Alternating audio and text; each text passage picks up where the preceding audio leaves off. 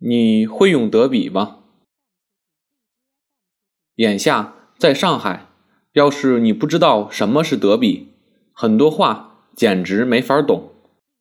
德比大战、激情德比、申花中远德比、汽车德比、太空德比、德比核武器、德比导弹，这些都是最近冒出来的媒体的流行标题。德比到底什么意思？厮杀是也。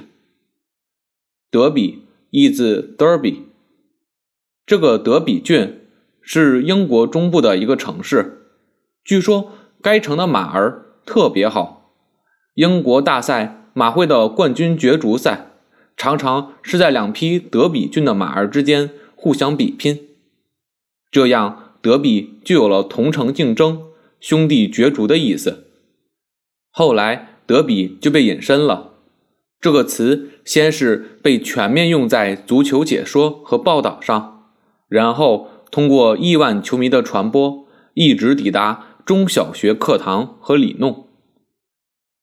英国人大概想不到，短短一个 Derby 可以这样促销英国文化。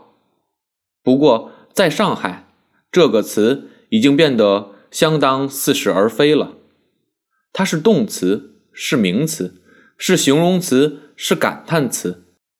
你无法表达意思的时候，说一句“德比”就行了。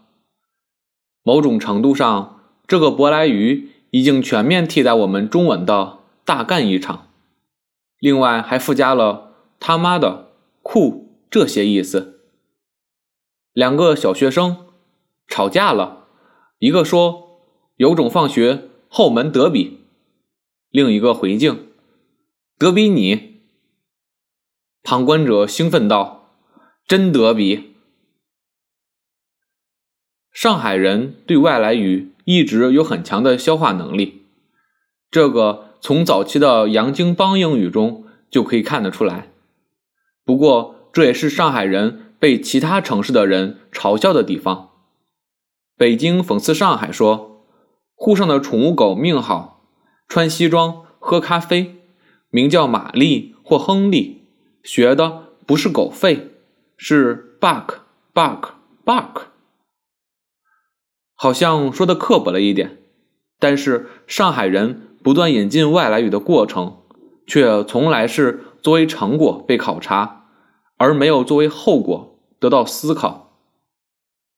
日本学者在反思麦当劳、肯德基的时候，举了一个例子。